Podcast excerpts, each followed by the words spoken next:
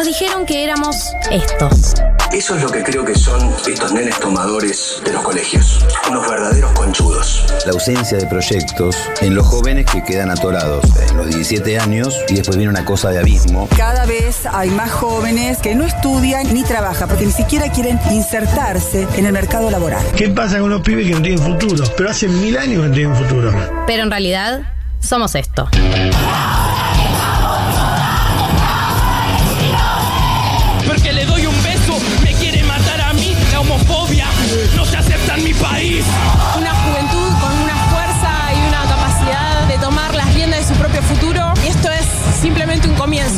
Amigos y amigas vimos que en todo el mundo millones de pibes y pibas se estaban movilizando para luchar contra la crisis climática y ecológica. Decidí que no decidan por mí.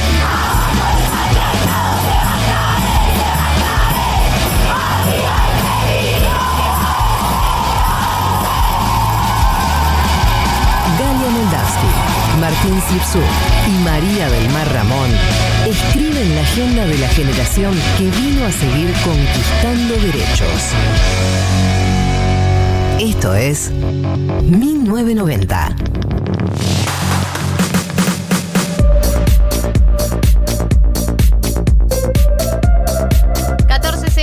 bienvenidos, bienvenidas, bienvenides a otra edición de 1990. Qué alegría estar acá, qué alegría escucharnos, qué alegría que sea sábado.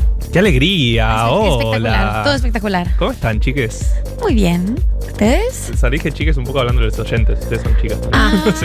¿Cómo están, chiques ahí en el más Chiques, allá? ¿cómo están? Todos los chicos que nos están escuchando. Silencio. Ok, buenísimo. Gracias. Qué bien, qué bien. Bye. Eh, bien, yo estoy bien, aunque no me lo hayas preguntado a mí. Eh, ¿Qué he decidido esta semana? Ay, lo que me indigné esta semana me Oh. hizo mal. Perdí años de vida. Este país. Porque dejamos de ver TV abierta. Yo personalmente dejé para no indignarme. Me indignaba. Veía animales sueltos a la noche y era como. "Ah", ¿Se acuerdan? Esas, ese 2018, 2019 de macrismo de animales sueltos y ver a la noche ¡ah! y te dormías así como con la cabeza Sí. toda prendida a fuego. Y dejé de hacerlo. Pero ya, ya llegó a un nivel que no, No. depende de la TV abierta. Eh, No, no, no, todo no, lo que no. pasa en la TV abierta está en Twitter también. No, no se puede escapar a este país. No se puede Es escapar a este país. Eh, en, después de la tormenta decimos que Argentina es una tóxica. Es como, es.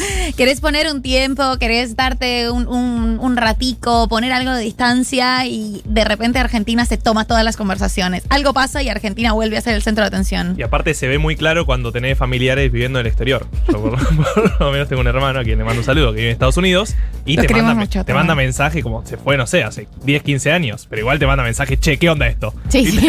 Explícame este, vos claro. como no, no lo puedo explicar. ¿Está embarazada Fabiola? No sé, boludo. No No sé, por qué subió esa story. No lo puedo explicar. Nadie sabe Y es explicar por qué subió esa story. tipo cuando el tóxico. Es tóxico. Es, Es tipo el mensaje al amigo, che, ¿qué onda esto? ¿Qué onda? Tipo una foto de. ¿Qué onda la story que subió Claro, tu ¿qué novia onda? con un No. mensaje pasivo-agresivo? No, No sé, sé, boludo. Eh, sí, yo lo veo con personas, o sea, es una cosa tremenda. Tengo una amiga eh, que vive en, en Europa y siento que ve más C5N que todas, o sea, está, está más al día que todas nosotras. Y en, en una playa, no sé, como en un lugar hermoso, como igual hablando de la Tori de Fabiola, de- de- comentando acá los, los carpinchos, de repente. Uf. So- Oh. Bueno, eso, Eso- fue una bocanada de aire fresco en medio de la agonía que es este país. Pero- Porque la verdad pero que la como- alegría que nos han dado los carpinchos esta última semana eh, copando Nordelta, yo les juro que no, no paré de pasarla bien. Pero la tiene un muy, porcentaje muy de bien. indignación también. ¿Quién se indignó? No, con lo que decían lo de Nordelta, tipo que les pegaban a los carpinchos. Dale, amigo. No, pero hay algunas declaraciones, yo quiero buscarlas. La hay- declaración del, del vecino es espectacular, con el perro Oreo. Bueno, la del perro Oreo, pero hay un- una declaración de uno de los vecinos de Nordelta eh, que dicen como que al principio nos caían re bien. Dice una cosa así como al principio nos caían re bien y éramos re felices, pero ahora me da miedo que muerda a mi hijo. Y además todo en un tono, no estoy diciendo que matemos a todos los carpinchos, Solo- pero sí estoy diciendo que hay un problema con los carpinchos, Que hay que analizarlo. que hay que habría que ver las Of opciones. course, but maybe. Es. Claro. Eh, sí, eh, vamos a hablar, vamos a hablar de lo que pasó en este país, este país esta semana, porque no podemos hacer un programa de sábado y así estar despegados del carpincho gate, del embarazo gate, del Macri gate, gates. de todos los gates que hay por semana. Eh, así que lo vamos a abordar. Hoy tenemos un programa que me copa mucho. Eh, en minutos, literalmente en minutos, educación sentimental de Ricardo Montaner. Esto está pasando. This is happening. Educación Sentimental de Ricardo Montaner, uno de los jurados de La Voz, uno de. el padre de la familia más mediática del 2021 barra eh, 2020. Eh, un Ellos hablaron referente de- del género romántico. Ellos hablaron de la secta. Hablaron de la secta, Tomaron la referentes palabra. del evangelismo en la Argentina y también eh, bueno, en Miami, Venezuela, porque tienen como nacional, triple nacionalidad. Eh, vamos a hacer la educación sentimental de Ricardo Montaner. Eh, tenemos también hoy tesis. Eh, ¿La querés contar, Mariah? Hoy tenemos Vamos a debatir una tesis. Nos encanta debatir Nos cosas encanta a debatir nosotros y nos encanta debatir con ustedes, les oyentes. Eh, las tesis siempre son muy participativas. La tesis de hoy es sexoafectiva, que es nuestro, uno de nuestros rubros favoritos de tesis, y es sobre los deal breakers. ¿Qué cosas en tu pareja o en tu vínculo o en tus vínculos es algo como que, que no toleras? Este es mi límite. Este es mi límite. Por supuesto, cosas un poco más banales que situaciones de violencia. Eso, Sí, eso no. Eh, Salgamos de las situaciones que ameriten una denuncia, Sí. vayamos a las cosas más cotidianas y chiquitas. Cotidiano y chiquito. Bien. Primero, la, la primera pregunta es: ¿tenés un deal breaker? O sea, ¿hay algo que para vos es muy difícil de negociar y que decís, esta persona y yo somos totalmente incompatibles y esto amerita que se acabe este vínculo? Pensalo. Pensalo para exponerlo en la tesis. Perfecto. Marto está pensando. Marto, lo, Literal, lo me- veo me de viste la cara de. ¿Tengo un deal breaker? Eh, es que yo cuando lo planteo, lo que me di cuenta, igual siento que ya estoy adelantando lo que voy a decir, es que tengo deal, como que son contextuales los deal breakers, se te da una situación y decís, ah, no, hasta acá. Por supuesto, Sí. siempre es más así. complejo. Siempre es más complejo. El lema de este Ya lo programa. decimos desde antes. Nos estamos cuidando por las dudas. Pero Eh. para mí pasa mucho con los cambios. eh, a ver, como con el tiempo, ¿no? Como cuando una pareja crece mucho y están muchos años juntos, bueno, tal vez esos caminos se van bifurcando y ahí como aparece un deal breaker. Porque si no, no te pones en pareja. No, no, pero yo Sí, pienso también hay- con muy chongueo. Empezás a salir con alguien, Con pasa una situación total. y decís, "Va- basta para mí, basta para Bye. todos. Bye, Esto es mi límite. Eh, vamos a escucharlos y hablar con ustedes. eh, en donde, en el WhatsApp, no sé si estuvieron escuchando la radio en la semana, pero estamos migrando hacia el WhatsApp. Estamos eh, fomentando el uso del WhatsApp. Así que si quieren mandar mensajes y mandar audios, yo recomiendo que agarren su celular y manden al 1140 66 000. Ahí vamos a estar leyendo mensajes, vamos a estar escuchando sus audios porque vamos a hacer educación sentimental de Ricardo Montaner. Y es necesario que canten. Ustedes saben que nos sentimos muy, muy solos, muy solas, muy soles si no cantan. Así que al 1140 66 000 vamos a estar leyendo sus mensajes y escuchándolos. Ahora, ¿qué más tenemos en el programa? Viene Juan Elman, viene a la mesa, viene al programa. Vamos a hablar de Afganistán, por supuesto. Claro. Afganistán for Dummies. Afganistán for Dummies. Afganistán 1, 2, 3. Como nivel 1, Ok, nivel eh, 2. nivel 1. Ah, Nivel vamos, uno. los primeros tres niveles de una. Sí, por ahí hacemos un nivel 1, 2 y 3. Mirá. Pues Juan Elman nunca trae nivel 1 nada más. No, no, está Juan dentro Elman- de sus posibilidades recortar ahí. Él Complejiza. Tiene que, tiene que complejizar. Profundiza. Hoy hay glosario de economía, ¿verdad? Hay glosario de economía porque en la semana confirmaron que va a haber censo el año que viene. Me pone, te puedo decir algo, me pone re contenta que haya un censo. Me parece Ay, ¿en recontra necesario. Qué bueno, porque yo pensé que era algo mío de nerd, básicamente, y que primero me encantan como el hecho de saber quiénes somos, ¿no? Como algo de... Esos datos, esos datos, ¿cómo los quiero mirar? No, pero además esos la datos. cantidad de veces que citamos datos son del 2010. 2010, la cantidad de veces, una cantidad de datos eh, sociodemográficos. Eh, que es como, no, sí, tenemos tantos habitantes en el 2010, tenemos la distribución 2010, es decir, 2010, o sea, ¿Te parece? papá tenemos que actualizar. Bueno, Bueno, va a suceder. va a suceder, vamos a hablar del censo, vamos a hablar de los datos actualizados eh, de la mano de Martínez Lipsuk. Hola. ¿cómo Hola, están? Marta. Yo- Cualquier cosa pueden ir escribiendo al WhatsApp y resolvemos sus dudas sobre el censo. Igual falta, pero bueno, para empezar a pensar en eso, ¿no? Estoy emocionada, ya tengo preguntas. Bien. tengo preguntas y comentarios. Quiero emitir mi opinión. claro. Eh, antes de entrar en la educación sentimental del día de la fecha, eh, quiero recordar que hoy es el día de la futbolista. ¿Por qué? Porque es eh, en homenaje a la gran eh, hazaña de las pioneras, en realidad principalmente a Elba Selva, que es una de las pioneras, una de las exjugadoras de la selección argentina, que metió cuatro goles en el triunfo contra Inglaterra en el Mundial de México de 1971. Eh, la ley fue promulgada a fines del 2020, o sea que no, no tenemos mucho tiempo festejando el Día de la Futbolista.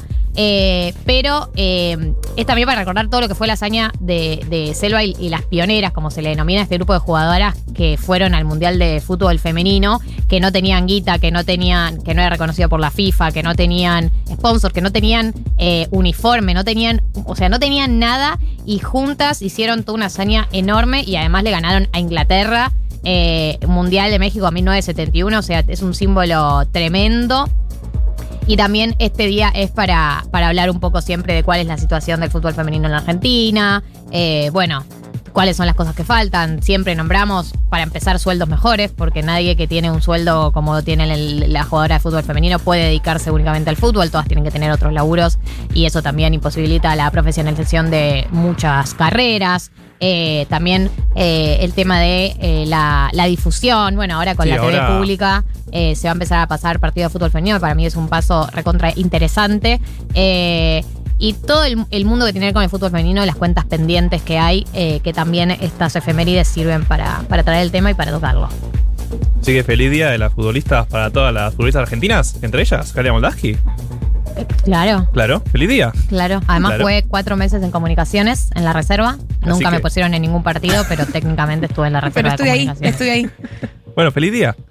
Fe- gracias. De nada, a vos, por ser Ahora sí, 10 14 y 18 estamos en condiciones de entrar en el Educación Sentimental del día de la fecha. Bienvenido, Ricardo Montaner, a 1990.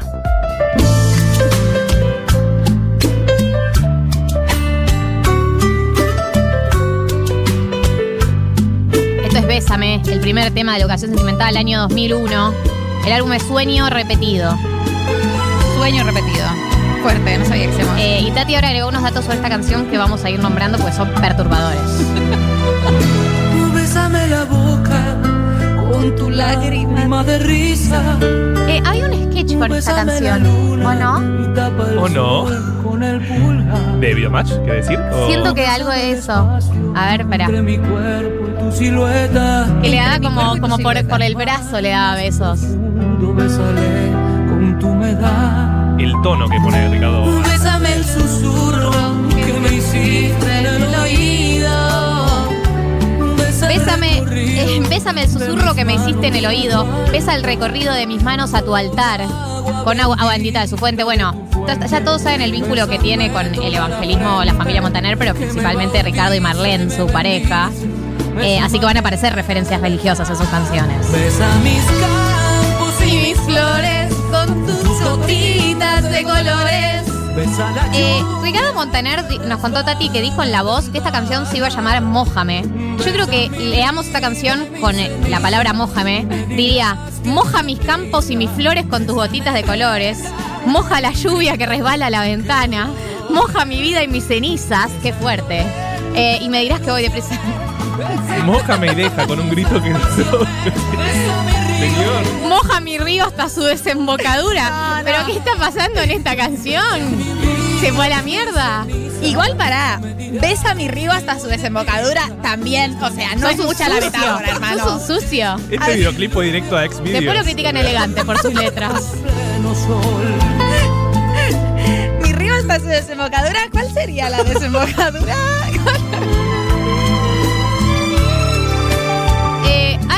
Sketch de alguien como que le da besos en el brazo a una persona. Tengo ese Galia recuerdo. YouTube. Galia YouTube. La relación más profunda que conozco, creo.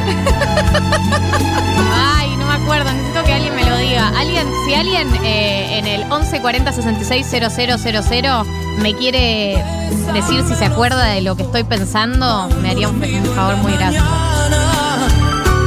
Bésame la piel con el caudal de tu estrechez. Con el caudal de tu estrechez. El caudal de tu estrechez. Es un montón. Es un sucio. Es muy vulgar esto. Es muy vulgar esta, esta letra. Esto fue, debe haber sido pre-conversión religiosa, porque no te dejan hablar. Mis campos y mis flores con tus gotitas de.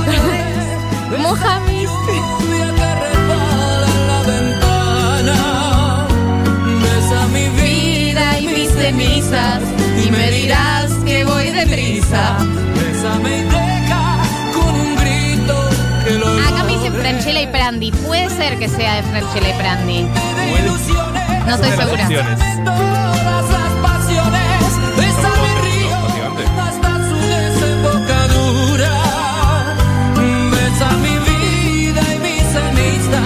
Y me dirás que voy deprisa.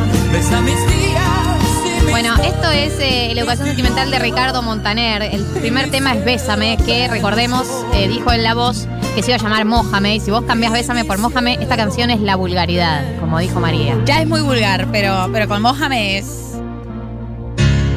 censurable. Vamos al segundo tema de esta educación sentimental. Un tema, un temazo sin comparación. Un hit absoluto. Quizás te puedas preguntar qué le hace falta. están enamorados. El hit absoluto de Ricardo. Quizás te puedo preguntar qué le hace falta esta noche blanca. Está ¿Qué hablando de la noche, falopa. ¿Qué noche blanca? ¿Qué Te dice? amo tanto que han visto mil colores de sábana de seda. Y cuando llueve, te gusta caminar. Vas abrazándome. Los chicos no están como yo con esta canción, es un Alarga, temazo. alarga todas las palabras. ¿Cómo dice? increíble. Amor mío, lo nuestro es como es. Es toda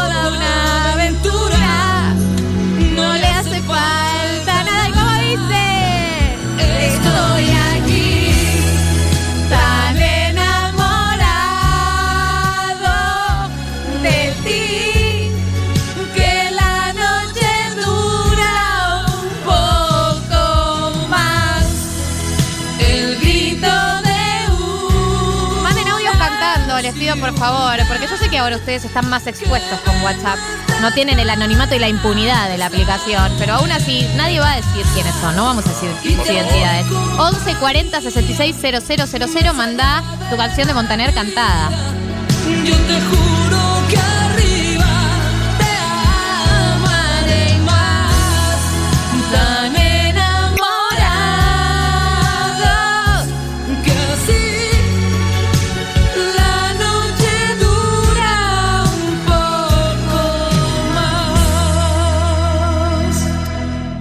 Qué lindo. Están enamorados, Ricardo Montaner. Esto es la educación sentimental de Ricardo Montaner. Está claro de qué habla la letra de la canción, ¿no? Básicamente. Sí, ni la analicé porque estaba muy, Es, muy eh, es muy obvia, es una noche, básicamente. Una Siento noche que, que- dura mucho.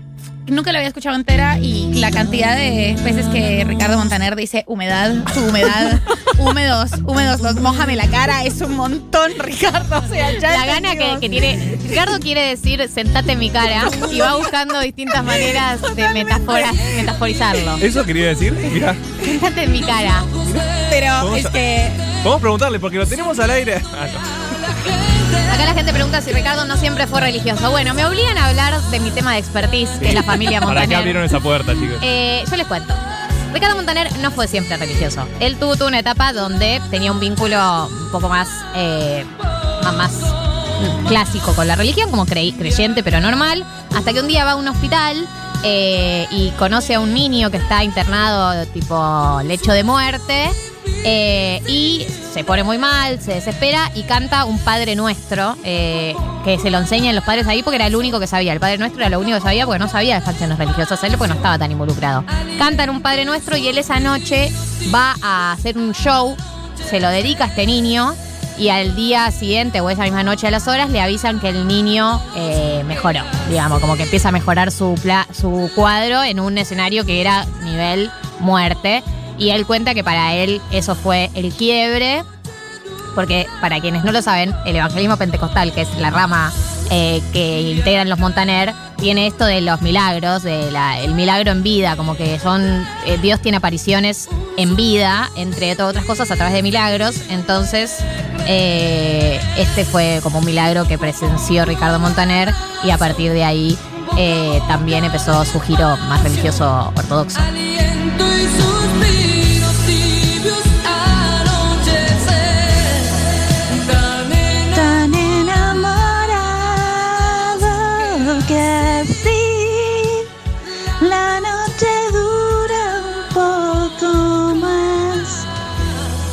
Hermoso. Bueno, no sé si se canta el Padre Nuestro, se reza. Yo soy judía, chicos. Ustedes también tienen que entender las limitaciones que tengo para hablar de este tema. Estudié, estudié de ustedes.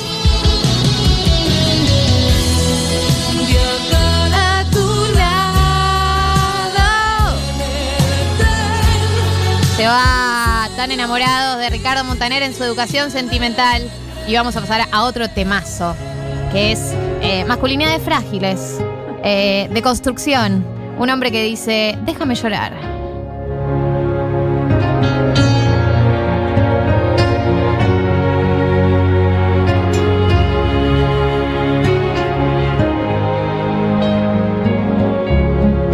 Cuánto vacío hay en esta habitación. Eh, acá Tati nos apunta que esta canción eh, la compuso por un amigo que había perdido a su esposa desde el año 91. Colgada Y vamos a leerla en ese tono. Mirá. Cuánto vacío hay en esta habitación, tanta pasión colgada en la pared.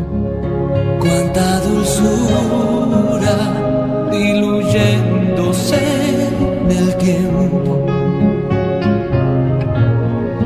Tantos otoños. Pero igual uno no la canta siempre pensando en, Es lo que pasó. en la muerte, claro. Uno le, le da interpretaciones más tipo de rupturas, ¿no? De hojas cayendo. La- El estribillo que se viene. Voy a empezar a afinar. Está mucho mejor cantando, ¿eh? Eh, en Tata ayer eh, un oyente no paraba de escribir que pare de cantar. Ah. que se iba a desuscribir si yo seguía cantando. Me amenazaron. Eso es Está mucho mejor, mucho mejor. enfurecida y tranquila sobre una alfombra de hierba y vas volando dormida. Un imposible enmudeciendo mi vida con una lágrima tuya. Y ahí, y ahí sube. Lágrima mía. Iluminada y eterna, enfurecida y tranquila sobre una alfombra de hierba y vas volando dormida con una estrella fugaz. Es iluminada y eterna, enfurecida y tranquila, ¿no? Hay como un eh, Hay yin y el yang, ahí, ¿no? sí. Como una cosa medio así. Eh, sobre una alfombra de hierro y vas dando dormida. Con una estrella fugaz te confundí la otra noche y, te pedí tres deseos mientras duraba tu. Igual, eh, ahora que Tati nos contó la historia detrás, le está cantando al cuerpo fallecido. Porque es como sobre una alfombra de hierba va volando dormida, como que está subiendo el alma cuando, cuando la están enterrando, ¿no? Me veo como lúgubre. Sí. Eh, igual es obvio que Ricardo Montaner se tiene que chorear el drama ajeno porque ¿cuánto tiempo lleva con Marlene? Como Pero eso 30 es- años es casado. segunda nupcias, Marlene, ¿eh? ¿Posta? Yo Y pensé sí, que era la sí, primera. Hay dos hijos de los Montaner no reconocidos porque es su esposa anterior. ¿En serio? Y se dedican a la música. Uno se llama Héctor y el otro se llama de otra manera que no sé. Pero son dos de su gestión anterior. Pre-Marlene, pre-evangelismo. Claro. Eh, y también para mí como su vida pasada, como negación. Porque de Marlene son Mau, Ricky y Eva Luna. Claro. Y después tiene dos más, los que le dieron sus nietos, porque ni Eva Luna, ni Mau, ni Ricky tienen hijos. Los nietos de Ricardo son de su gestión anterior. Mira, yo pensé que Marlene era la mamá de, de, de todos. De todos, no. Eh, 11 40 66 000, el WhatsApp. Agéndense el número, le ponen Futurac en su agenda, cosa que no tienen que escucharme a mí decirlo cada vez. 11 40 66 000. Recibimos mensajes y audios allí. A ver. Sobre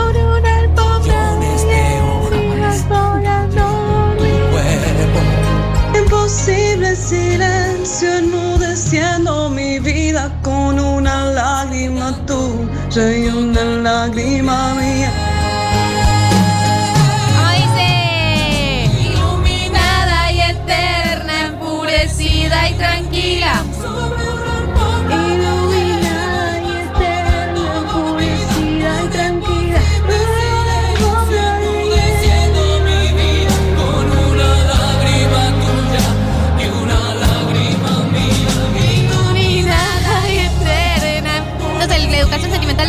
Montaner lo pedía. Este día lo pedía, este 21 de agosto lo pedía. Chicos, ya estamos en octubre. ¿Tú ya? Sí, boludo, es 21 de agosto, es octubre. Pero falta septiembre todavía, estamos en ¿Cómo te septiembre. estás comiendo todo septiembre? No me queda claro. Estamos al aire. Quise decir que estamos en septiembre. El nivel de ansiedad, para que entiendan el nivel de ansiedad que maneja. Esto me define como persona. Esto es yo, esto es Freud, diciendo tu inconsciente ha hablado. Déjame llorar, el tercer tema de la educación sentimental de Ricardo Montaner. Y vamos a pasar al siguiente tema que es Hoy tengo ganas de ti.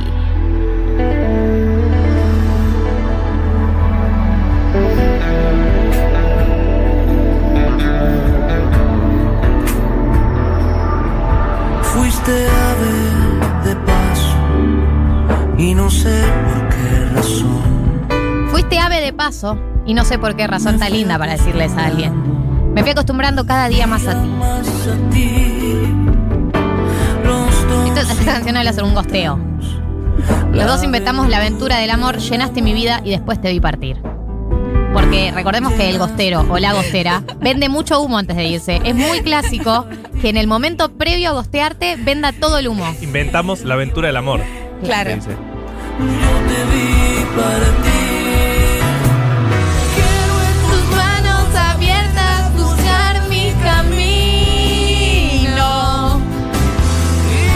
te sientas mujer solamente conmigo. Qué lindo, qué lindo. Qué fuerte. Muy en línea Leo Mattioli también. Sí. Hoy tengo ganas de ti.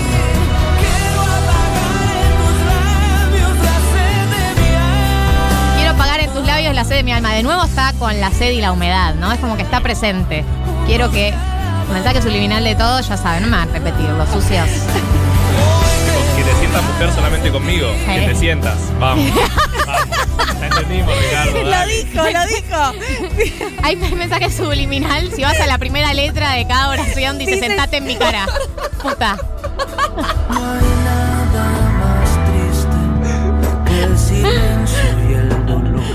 Pero aparte toda la, la demás parte de la letra por abajo, ¿viste? Eh, acá dicen, repitan el WhatsApp. Eh, 11 40 66 0000. Agéndenlo, gente. Amo que sea como. Que termine en En 00, duplas. digamos. Sí, en Ah. duplas, pero aparte que es como ordenado. El WhatsApp 40, 66, 00, 00. Socha Marto.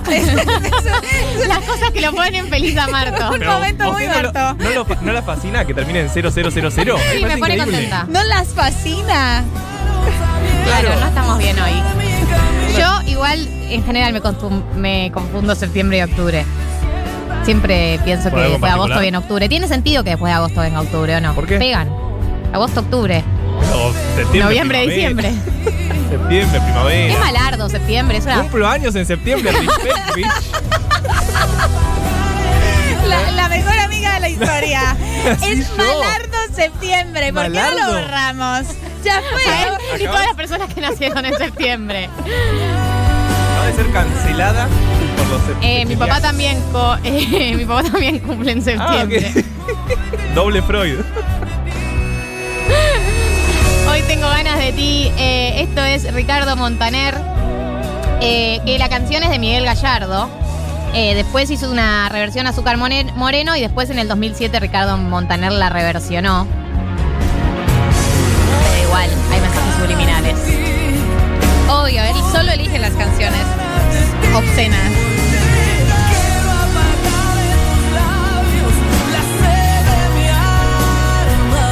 Eh, acá nos dicen, trabajando en un hotel en España me mandaron castigada a limpiar el subsuelo lleno de cucarachas. Auris y Futuroca full. ¿Cómo?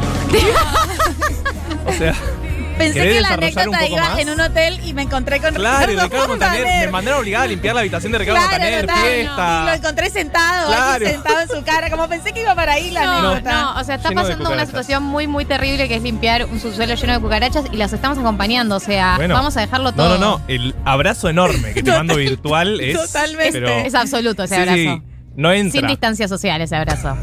Vamos al siguiente tema que es Procuro olvidarte.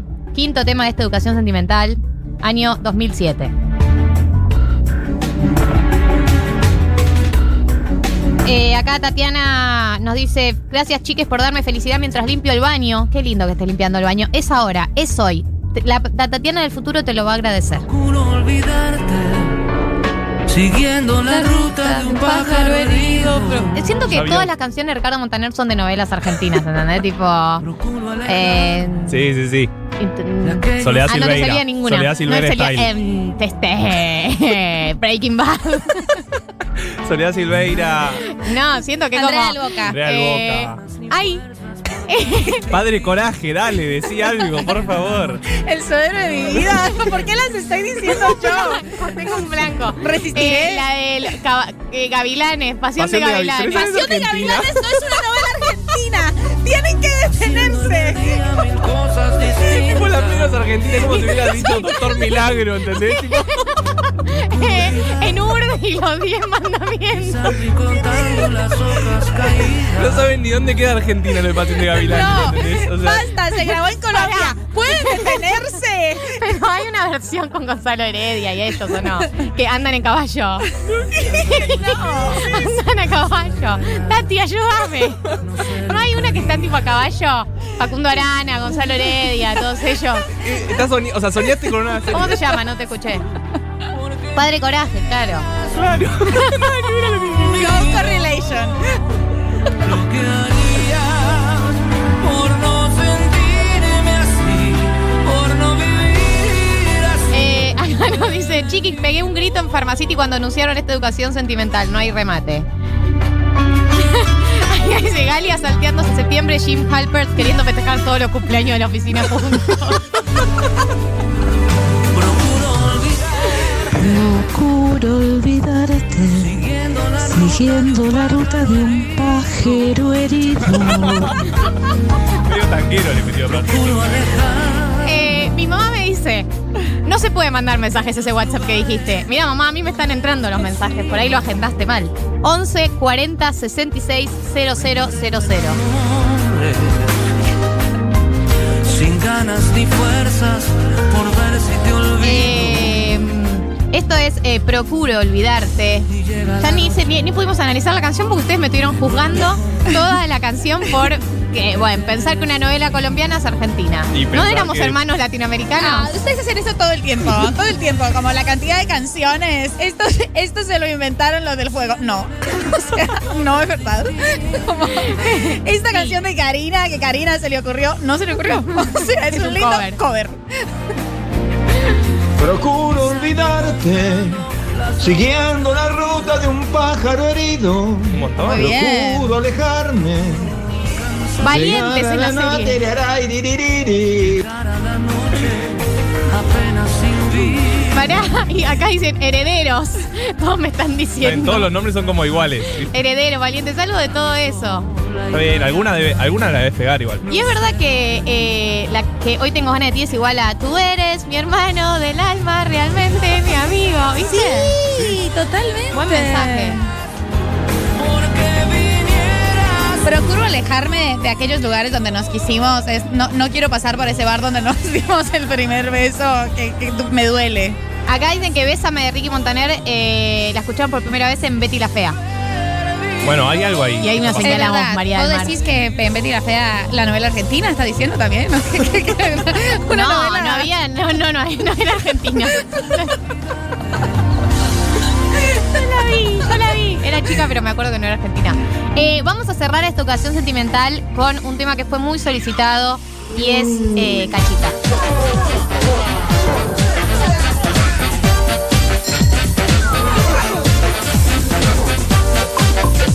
Fondo. ¿Qué está esa es pasando la ahí? canción arriba. Por fin, ¿no? Arriba. A mí no me gusta tanto Cachita, pero lo pidieron mucho y yo me debo a la gente. Está bien, igual, mirá. 11 40 66 000, el WhatsApp de la radio, géntenlo. Tengo una rumbita. Me molestan los diminutivos. Óyeme, cachita, tengo una rumbita para que la bailes como la bailo yo. Muchacha bonita, mi linda cachita. La rumba caliente el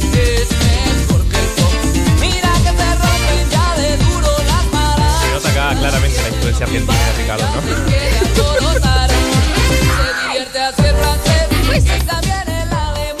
Sí, sí, sí.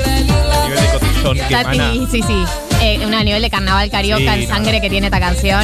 El ADN Se te es- menean las cachas solas. y hay un, un tío transpirado. Sí. Suena esta canción y aparece un tío transpirado. Tío transpirado con la corbata en la cabeza. y vos decís, qué dudoso este chabón. Tipo, no quiero estar cerca de este chabón. No, no, casamiento siempre tiene un tío, un tío pajero borracho de alguien. Sí. Puede ser el tuyo, puede ser el de otra familia, pero siempre lo incluye. Mati dice que acá otro que está haciendo tareas feuchas mientras los escucha, separando algunas verduras que se le pusieron feas y limpiando ese cajón de abajo lleno de agua. Ay, qué terrible ese momento. Porque el agua que emana la verdura o la fruta podrida, ese líquido, Eh, Igual, chicos, hay que tirarla antes de que líquido. O sea, Bueno, pasa un montón de tiempo en el medio. ¿Ves? que tipo, está hermosa y de repente emana líquido. Horrible, ¿no? Pasó un montón de tiempo. Bueno, perdónanos, Marto, ¿sabes? Eh, a veces hay cosas, el tiempo es relativo y a veces pasa mucho más rápido. Eh, y a las verduras les pasa rápido. ay, estoy pensando en sumar una canción más. ¿Lo estás pensando o lo dijiste al aire? Está en la compu cargada. Porque no la puse y me dicen, ¿cómo que no ponen volver? No sé por qué no la pusimos volver. Porque yo le quiero cantar. No, Castilla Azul no va a estar. Basta de pedirme cosas. Volver sí. La, es la de Valientes, dice Tati. Y por ese motivo merita que esté. ¿Llegamos a ponerla? Yo, yo tiro mientras tanto. Acá nos mandan saludos desde Río Grande, Tierra del Fuego. Nos dicen, escuchando desde mi cama, recuperándome de síntomas de embarazo. Recuperándome, relega- releamos este mensaje. Recuperándome de síntomas de embarazo. ¿Estás embarazada? No, ¿O era un síntoma de embarazo sin el embarazo? claro. No, para mí está embarazada. Y tuvo mareos, náuseas. Sí, sí, puede ser. Bueno, si era deseado, igual. te mandamos felicitaciones. Sí. Sí, sí, claro. Sí, sí, sí. Y si no, Y si no, Fuerza. tranqui, eh, es legal. Acá- es legal, seguro y gratuito. acá recuerdan el- la, la experiencia de Ricardo Montaner en el programa de Susana Jiménez. Eh, Lo vi hace un rato, por Sí. primera vez. y María no comparte con el diagnóstico que se, hizo- se hace de ese video. Ustedes están Es muy obsesionados con clara la cocaína. Las señales. Son muy claras las señales. O sea, estamos obsesionados, pero porque pasó. Vamos a cerrar esta ocasión sentimental con un temazo que no sé cómo lo pusimos. Es volver. Y es eh, el último tema de la ocasión sentimental de Ricardo Montaner. Saludos a Sandra que nos escucha desde el primer día y que la volvemos más chica. Sonó raro eso, pero se entendió. ¿Entendido? ¿Se entendió? Saludos, Sandra. Agua y lávame la cara. Es un temazo. Esta es Telefe. Telefe a las 2 de la tarde. Huélame café y escríbeme una larga carta. Dame besos para la carretera. Dame besos para la carretera. Dicen que la noche enfría. Dame abrazos que calienten y hagan compañía.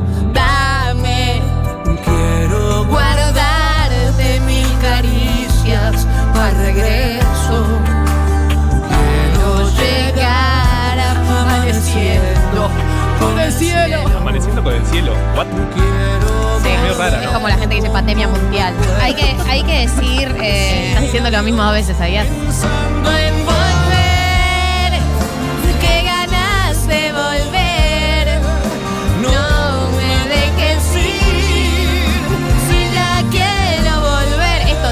Y falta un día. Es que el último día cuando antes del reencuentro es el peor. La ansiedad es absoluta. Me vuelve, loco que rimó volver con volver y con volver. Tres veces. Ricardo, dale. ganas de correr. Dale, algo. Digo, Hay un montón de verbos infinitivos que terminan en er, aparte. Que ya quiero comer, podría ser.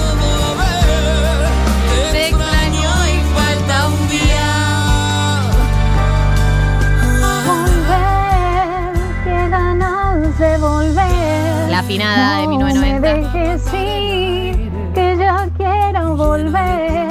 Te extraño y falta un día. a la luna y que me Eh, lim- acá nos dicen limpiando el depto después de pasar una semana sin tocar nada como si tuviera un mayordomo. Grité un os cuando empezó a volver. Eh, sí, a mí yo siempre pienso, si fuese millonaria me gustaría tener cocinero siempre.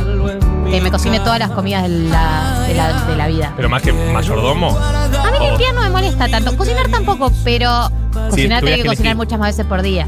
que limpiar. Claro, Sí. una vez por día limpio. necesito que los platos se laven automáticamente. Bárbaro lavar los platos, es lo mejor que hacer. Es lo mejor. Sí, Qué, pes- claramente. qué pesadilla. Es mejor que hacer. Pensando en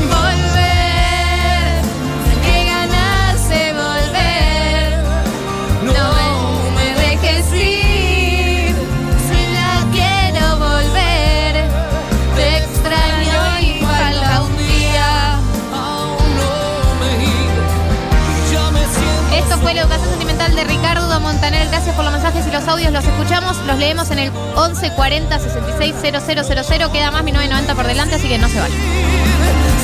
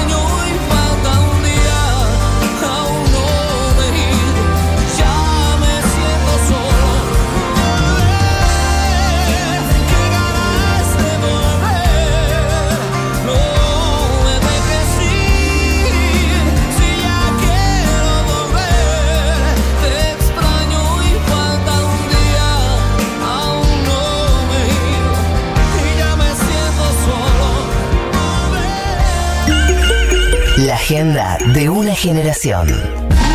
1990. Futuro. Corta con tanta crueldad. 1990. Futuro.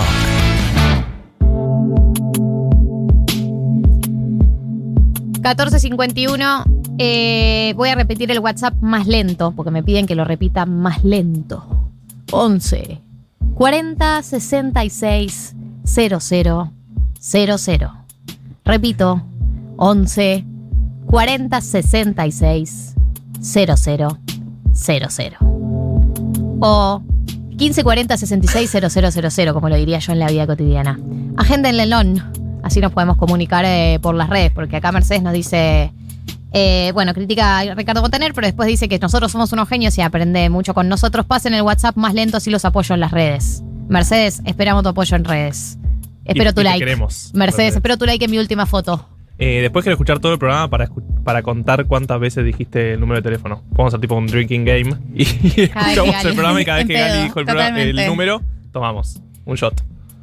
Lo que necesité esta semana tomar shots porque era como.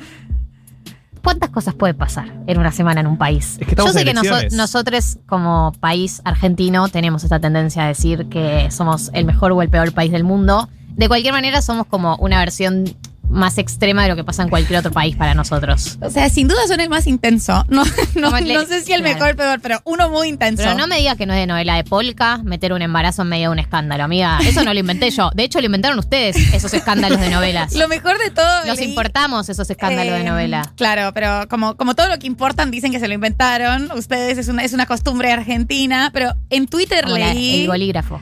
Claro, la huella digital. En Twitter leí. El em, Toda la canción de de, leche. de. Toda la canción de. Sí, sí, de verdad. Lo hizo. Argentina lo hizo. Cordero. Bueno, el chiste de Twitter de lo que sigue ahora es que alguien pierda la memoria, alguien pierda la memoria y alguien se quede ciego para seguir con, la, con el drama de telenovela. Alguien de repente le da amnesia. Sí, no, es que. Claro, nos falta, nos falta una pérdida de la memoria a corto plazo. Porque Una viste que pérdida de además memoria. pierden la memoria, o sea, no es que pierden toda la memoria, tipo no pueden hablar, no, no, no se acuerdan de nada. Pierden como lo- los últimos años siempre en, en esa memoria, Sí, ¿entendés? Porque sí, saben total. quién es su familia. ¿Entendés? No es que pierden todo. Saben quién es su familia y todo, pero no se acuerdan, tipo, su esposa, sus hijos, como los últimos 10 años. No se acuerdan. metés la historia de este gobierno para una serie de Netflix y no te la creen. O sea, viendo el caja negra de Alberto que hizo hace una semana, dos, eh, se murió un ministro aparte, ¿entendés? Como que vas rememorando cosas que es como que pasaron y como que ya, ya Se está. murió un ministro. Se murió un ministro. Es La real. pandemia, o sea, la pandemia ni que hablar. Pero pasaron tantas cosas que no te la cree el, el guionista, como que. No me la container. real. Sí, no me la container. Vamos a repasar algunas porque todo sucedió muy rápido y a veces cuando pasan tantas cosas parece que pasaron varias semanas en una semana. Em, juntos vamos por sector, Por sector, político. Dale. Juntos por el cambio. O también conocido como Juntos en este momento. Sí. eh, rarísimo el nombre de nuevo. Eh, volvió Macri. Volvió Macri, estuvo varado. Finalmente volvió. Porque se acuerda que estuvo Sí, sí, varado sí, en estuvo varado en Suiza. volver. ¿Quién, quién pudiera, no? Sí. Eh, y apareció una foto con María Eugenia Vidal. Una foto titulada Un equipo. Pasaron de el mejor equipo de los 50, de los últimos 50 años, el mejor equipo, un equipo y seguirá equipo. Gente junta, gente, gente junta en una foto. La próxima va a ser un emoji. Y ellos dos. Un emoji pensando. El que está pensando para arriba. pensando. ¿Cómo qué ponemos acá? Sí, ahora, ahora son un equipo nada más. Un equipo sin adjetivos. Se vienen cositas.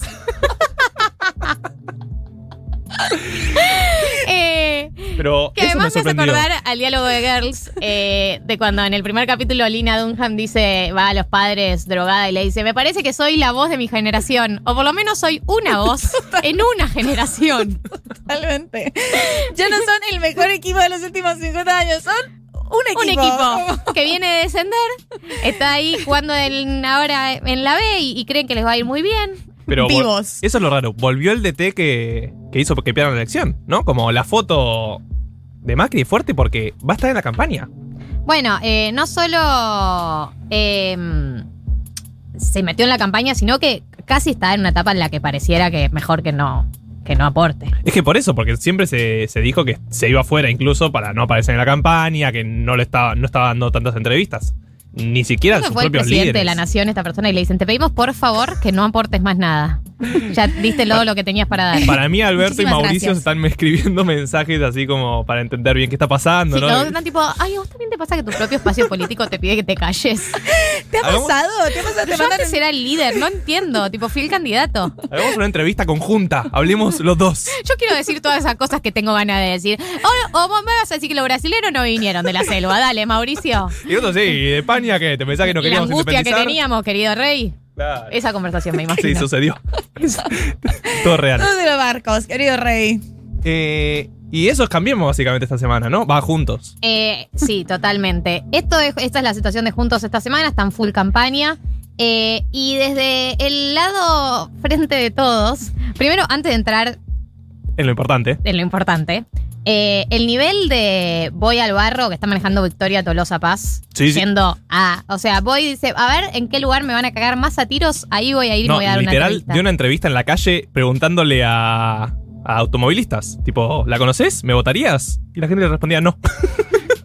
y estaba ahí con- ella con su cara, tipo, bueno. Cuidado. Intentando convencer. Eh, no, fue a lo de. Majul. Fue lo Sí, de Majul. sí, Igual ya tenía lados. expertise Victoria en ir a terreno enemigo, digamos. Pero yo le, le concedo eso siempre porque no debe ser fácil. Ahora, Ahora, ahora sí. Un último comentario de Victoria Tolosa Paz. Pelazo. Pelazo. Eh, es muy importante decirlo. Lo tenía que decir, lo Sí, tuve sí, que sí. sacar de, de- ese de pelo mi nació sistema. lindo. Pelazo. Eh, ¿Qué pasa con el embarazo de Fabiola? O sea, yo la verdad, cuando salió hashtag la, la foto 2, hay que decirlo, porque la foto 1 es la foto del cumpleaños de Fabiola. Eh, me gusta porque Alberto dijo, ¿por qué me acusan de haberle echado la culpa a Fabiola? Porque le echaste la culpa a Fabiola, literalmente, Literalmente por eso. fue lo que hiciste, Alberto. Literalmente por eso te Eh. acusamos de lo que hiciste. Eh, y después de la foto 1, pasemos a la foto 2. O sea, hay que decir que en el medio sucedió Aníbal Fernández diciendo No, no, no. de la nada y sin ninguna justificación que hacía, le iba a cagar a palos. Como nadie te Comple- preguntó. Es, es muy 2015 ese out of Fernández.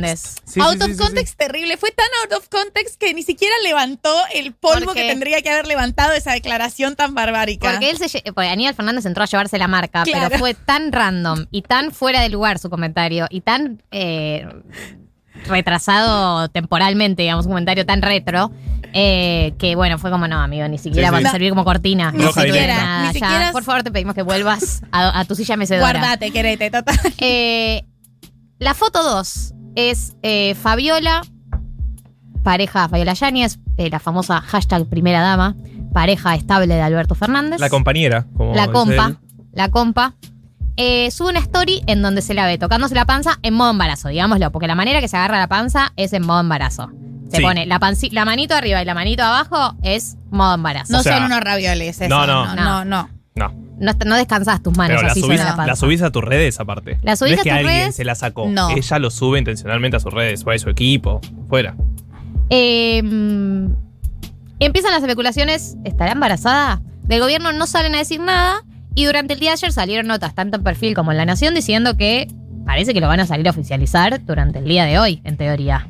En teoría, lo que dicen algunas fuentes es que es durante el día de hoy y que podría ser a través de un vivo en Instagram eh, Ay. de Fabiola. No lo sé. Con el esto- loguito de Ríe, Sueña y Ama. Segura. filtro no makeup. Fil- filtro no makeup, brillitos. Eh, ¿Vieron, vieron que tiene un logo ella? Es increíble ese logo. O sea, lo loco de esta noticia, además de que es la primera vez, leía hoy en una nota, que es la primera vez que eh, un presidente mm, va a ser padre durante, desde la vuelta de la democracia, que un presidente tipo va a ser padre durante su mandato, digamos, como en general los presidentes no eligen ese momento para eh, eh, tener Para un hijo con su pareja. Sí. Evidentemente no pudieron haber planificado el timing porque si lo está anunciando asumo que tarde tres meses o una cosa así, pero que realmente la fecha de los tres meses te coincida con el peor escándalo del 2021 de este gobierno es una cosa que era inguionable. mi, mi Dios te tiró un centro. Esto, esto es una- un milagro. Literalmente un milagro. Sí. Sí, es. porque electoralmente le debe servir. Esas Ya cosas sé, siempre ya sirven electoralmente. Yo ya ni sé, chicos, porque Digo, más allá, como que obvio, esa de- lectura, no lo deben ¿quién haber hecho, no lo su debe haber hecho por porque eso. Fabiola está embarazada. No sé. No, yo tampoco, no lo sé, pero digo, supongo puede que ser, puede el, ser que el publicista anuncio, como mo- esto mostrarse como algo positivo, salir de la foto, que fue algo negativo, y mostrarse como cosas positivas con, con un embarazo buscado y demás, supongo que debe funcionarle. No sé, es lo que debe estar pensando, ¿no? Eh, acá nos No sé. apunta un oyente dos cosas. Primero, nivel de novela, el rumor de Fabiola arrancó el día del niño. Dos, Sí, el- ya se venía con rumores, eso es cierto. Había rumores. Ojo, ¿no? eh, Moria Kazan le comentó una foto hace como dos meses diciéndole, ¿estás embarazada, my first lady? Como una cosa así, tipo verdad. Moria Kazan. Moria- Moria la se vienen one. más vaginas para, para- se vienen más vaginas para nuestro gobierno. Un comentario muy Moria Kazan con que mayúsculas. y además recordemos que minúsculas. está en pareja con Galmarini padre. Así que podría llegar a tener data que nosotros no sabemos. Que es la Pero- mejor pareja de la política, la ¿no? Hoy en mejor día. pareja de la política. Se me había olvidado este país, es enorme. Es, es- es enorme. Eh, y también nos apuntan que el, el por qué dicen que le eché la culpa a Fabiola es la pérdida de memoria a corto plazo que nos faltaba. Exacto. Exactamente. Es Está bien. escena del próximo capítulo. Tipo, Alberto se levanta y dice. eh, Alberto se levanta y dice: ¿Cuándo le eché la culpa a Fabiola? ¿Quién? ¿Quién ¿Qué soy? es la cuarentena? Eh, Vamos a ¿qué aprender es- la es perilla de la economía. ¿Qué palabras el COVID? ¿Qué es aspo? Eh, esto es lo que está pasando en el frente de todos. En teoría, durante el día de hoy tendríamos la oficialización del embarazo en lo que es la noticia más bizarra del 2021 para mí. No, Sí, ¿qué, qué lo sí, decís? sí, no, es- Todavía faltan un Sí, par de meses. ingenua. Esto, totalmente. O sea, es como yo fal- diciendo, en 15 días se termina Todavía falta octubre, noviembre y diciembre. Sí, sí, exacto. Exacto. Y vos nunca más vas a cumplir años. Vas a ser un más. niño eterno. Nunca más vas a estar invitado a mis fiestas, porque son en septiembre. Bien, en otros partidos que no son el frente de todos y, y juntos por el cambio, esta- así se llama esta sección. Sí. Eh, salieron nuevos spots. Ustedes saben que nosotros estamos obsesionados con los spots de falopa y hay que escucharlos porque juntos tenemos que compartir este momento de cringe colectivo. Eh, así que vamos a escuchar el spot del Fit y luego el spot de Guillermo Moreno. A ver el del Fit. ¿Qué onda, loco? Estamos caminando hace como 40 cuadras. ¿Cuándo llegamos? Y bueno, pa, hubieras cargado la sube y ya estaríamos ahí. ¿Qué pasa, amigo? Silencio. Boludo. ¿Vieron Ocupa? Estamos igual. Se rompe la cuarta pared. ¿Sabes que yo flashé que, que- que son los mismos bondi que tenemos ahora? El gobierno caga a los jubilados, los guachos no tienen laburo, toma Ese salto del guion es rarísimo. Perdón, eh, Uh, son tres pibes y Pablo Escobar. Un pancho bárbaro, le falta la mostaza nomás. Aparte, la serie que tiene 20 años. No podés comparar, hay una pandemia. ¿Qué decís, guacho? El IFE, dos mangos y lo cortaron. Y mirá que yo lo voté, ¿eh? Pensé que iba a decir algo ¿Qué vas a positivo. hacer? dije, pero no. ¿Votar la derecha? La derecha ni cabida. ¿La verdad? Chanica Vida es lo menos a votar popular a que la escuché en mi izquierda. vida. Anda. Puede ser. Siempre están luchando con los trabajadores. ¿Y vos, chiqui? No, al pollo de Ocupa ¿Qué diciendo, pensás? siempre están luchando ¿De junto a los verdad, trabajadores. ¿De verdad, chiqui? Y que si hay lucha yo estoy, pollo. Está bien esa imitación. la izquierda! Son un poco la mente, Walter. Yo quiero decir que banco la intención de este spot. O sea, está bien la intención. Está bien. Pasa que lo que pasa con los, las actuaciones, no sé cómo hacen para que las actuaciones siempre sean tan forzadas en los spots. Me hace acordar al de Unen, el de Argentina, que las actuaciones eran como, hay silencios entre cada diálogo y te pone muy incómoda, como que no sea orgánica la conversación. Pero para mí no está mal la, la voluntad de este spot. Tipo, ¿tienen actores allá en Tolosa? Sí, iba a Podemos decir el prestar. mismo chiste. no sé. Hay actores allá en Milán, les podemos estar uno de acá de Tolosa. Eh, Rarísimo. es cierto, como todo, todo tiene como unas pausas. No sé si es literalmente porque no tienen actores o porque sienten que el mensaje va a quedar más claro si lo vemos así. Bueno, es muy, perdón, ¿eh? Yo milité en la izquierda, así que lo puedo decir.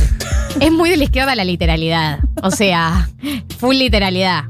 Esto, eh, por ahí algún ex compañero mío me, me lo va a recordar, pero era como, se viene tal aniversario, foto de tal persona, o pintamos una foto con la cara de tal persona, es como, dale, metáforas. Eh, salió un spot también eh, de eh, Guillermo Moreno, que ¿Vivo? sí, Mirá. vivo. Eh, se va a presentar a diputado nacional por la provincia de Buenos Aires. Sí, en lista propia. Lista propia. Partido propio. Partido propio, sí, porque por suerte, perdón, pero eh, por suerte ya en el frente de todos no tiene espacio y eh, así que va por su cuenta. Escuchemos este spot. Buenos Aires, Moreno diputado. Moreno Buenos Aires. Vos pensalo, Moreno diputado. Vos votalo, Moreno diputado. Vos pensalo. Que la gente pueda comer asado. Buenos Aires, Moreno diputado. Diputado, Moreno Buenos Aires. Vos pensalo, Moreno diputado. Vos pensalo, me gusta. No, no te quiero convencer del todo. Pensalo. Vos. La tiro. Que la gente pueda comer asado. Siento eh, que voy a estar cantando esta canción quizás lo que resta del año. Que la gente pueda comer asado. Vos pensalo, Moreno diputado. No. El fondo ¿Ves? aparte Eso se sí me voto encima. Mira que no voto por la provincia de Buenos Aires. Pero una canción así sí te dan ganas de cambiar tu tema, voto. buen tema. El bajo, está, está, tiene un bajito, tiene, tiene Damos fiestas Ese aparte. es un buen jingle. Es un muy buen chicle, la verdad. Que la gente pueda Moreno comer asado. Moreno Vos diputado. pensalo, moreno diputado. Que la gente pueda comer asado. Y así El- una hora más hasta que moreno, termine el programa. Podría, podría Sí, sí, podríamos seguir. así. Yo además soy muy que se me pega algo y no paro en todo el día. Y yo ya sé que hoy voy a estar moreno diputado. Vos pensalo, moreno Moreno diputado. Es un temón. Moreno Buenos Aires. Moreno Buenos Aires, bueno. Pensalo, Moreno diputado. Vos votalo. Vos votalo. Vos votalo. Ah, ella es más imperativo. Sí. No, no lo pienses. Pueda Comer asado.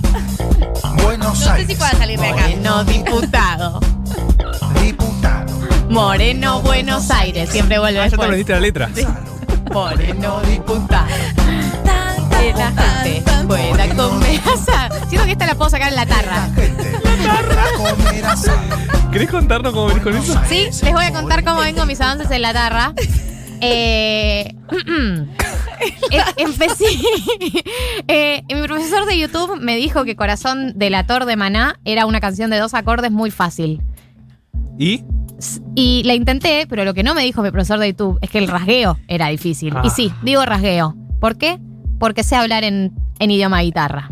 En idioma tarra. Bueno, el- la educación te digo sentimental. traste, te digo cuerda, te digo Buenos Aires. moreno diputado. Que la gente pueda comer asado. Pero siento, igual Bueno. siento que para esta canción corresponde un bajo. Yo siento que si me dan un bajo que nunca toqué en mi vida, podría No sé ser, podría ser sí. eso, claro. Algún sonido Pam, similar. Eh, pam, pam, pam. Esto es una reversión, me están diciendo por mensaje privado. De el jingle de Buenos Aires, el Cóndor Sí. Mar- ¡Ay, por supuesto! Claro. Sabía que la conocía. Boluda, pensé que Pero te había dado cuenta. Gaby, Buenos Aires, el Cóndor Mar del Plata. Buenos Aires, el Cóndor Mar del Plata. Pero igual yo ya estoy ya con. Moreno diputado. Ma- eh, que la, Que la gente, gente pueda comer comer asado. Eh, bueno, ya está, ya hice la referencia. Eh, bueno, cuestión les cuento. Estábamos en una mesa de noticias, pero Sí. yo intenté con corazón espinado de maná. El rasgueo era muy complicado. Entonces ahora me pasé a fuego de intoxicados y sé tocar los tres acordes, sé tocar el rasgueo, pero entre acorde y acorde hay cinco segundos, digamos. Como que hago un acorde, rasgueo, freno. Otro acorde, rasgueo, es como Un spot político, literal. Es una Soy unplug. los diálogos del spot. Es un unplug lento. Sí, me lo acuerdo. Que era con esta voz sexy. Buenos Aires. Buenos Aires. Sí. El video, el video. Es un actor semi conocido. Porque lo conocido por ser bastante divertido sus videos. Buenos Aires. Norbert de Go. De Goas. De, de Gauss. De ¿Cómo Gauss, se dice? de Gauss. De Gauss. Francés. Está en el Louvre. Bien. Una- Esto es lo que está pasando en otros espacios políticos. Y por último, no podíamos no hablar, no podíamos no hablar de lo mejor que le pasó al país en estos últimos siete meses. Y que van a ser los próximos presidentes, por eso lo Sí. metemos en la mesa. Lo mejor que le pasó al país en los últimos siete meses, la invasión de carpinchos en Nordelta. Pero qué felicidad, qué fabuloso. No nos merecíamos esta buena noticia, porque no hicimos nada para merecernos esta buena noticia. Los carpinchos gone wild. los, los carpinchos gone wild. Naked Wild Nordelta. on carpinchos en Naked Nordelta. Wild on carpinchos Nordelta. Yo, tiene tantos, eh, tantos datos hermosos eh, el carpincho gate. Primero, obviamente, que sea el carpincho, o sea, el animal carpincho, Sí, sí, no, no. que es un roedor enorme. Full argentino, aparte. Segundo, es el meme. Nordelta. Es el meme tomando mate. con la Tercero, obviamente le mandamos un abrazo al perro mordido, pero el perro se llamaba Oreo. Obvio que dice en Nordelta y tu perro se llama Oreo. Perdón, supuesto. pero obvio ¿No- que tu no era perro un se llama? Oreo. Era un pseudo caniche, era un no, era un schnauzer. chiquito. Era un Ah, schnauzer ok. blanco. Yo en un momento pensé que era, lo hablamos con David, es que nací fuera del aire, que era un bulldog francés, que podría perfectamente ser un perro, un perro Sí. nordelta, y que el bulldog francés le dijo en idioma animal al carpincho, por favor, sácame esta miseria. Como se le acercó y le dijo, tengo asma, no puedo respirar y me cargan en una carterita. Te pido que me mates, amigo, ya que estás acá. Em, pero no, era un schnauzer blanco, Oreo. Eh, y otra cosa que me gusta mucho son las declaraciones de los vecinos de Nordelta, que dicen cosas como, por ejemplo, a nosotros los carpinchos nos caían re bien, pero ahora son muchos y tenemos miedo que muerdan a nuestros hijos. Para- además, un carpincho rojo. Un carpincho le hizo una emboscada a un motociclista. El o video sea, ¿Vos viste ese video? Lo está esperando. Sí, porque Lo se- está se esperando. frena, es se una frena. emboscada, tiene planificación. Y dice, voy a él. Y, y le caga la vida a ese motociclista. Y después viste que se van corriendo otro para otro lado, como. No, no, Néstor, ¿qué acaba de hacer? No. Que además es re Alan, Alan, Alan, Alan. El, el nivel de los carpinchos, los memes de los carpinchos, eh, quiero decir que la embajada del Japón, el Twitter oficial de la embajada de Japón eh, en Argentina, hizo un hilo larguísimo sobre los carpinchos y la cultura japonesa. En Japón amamos los carpinchos. Estos hermosos roedores que están siendo tendencia son muy queridos en todas las regiones y hasta tienen su propio anime y se bañan en los onsen, en las aguas termales. O sea, tienen termas en Japón. Hay termas Sí, de carpinchos. Hay termas de carpinchos. Te contamos algunas curiosidades de su vida en Japón. Eh, son furor en Japón los carpinchos y tienen como una muy buena vida. Eh, y el embajador está muy conmovido de que eso esté pasando en Argentina. Bueno, hay que ir para ahí. Que, armen un partido y ganen las elecciones, los carpinchos. Eh, eso es lo que esperamos. Tienen todo nuestro apoyo. Twitter Argentina los apoya, que es una garantía de victoria, ¿no? Como siempre con los candidatos de Twitter Argentina que hemos llevado a una cantidad de victorias. Dijo nunca nadie. Ahora sí, eh, vamos a escuchar a Lady Gaga. Eh, recuerden que todavía tenemos por delante Juan Elman, que ya está acá en el estudio. Tenemos tesis, tenemos glosario de economía, tenemos de todo. Así que no se vayan, quédense. Ahora. Como scrollear en Instagram, pero con contenido. 1990.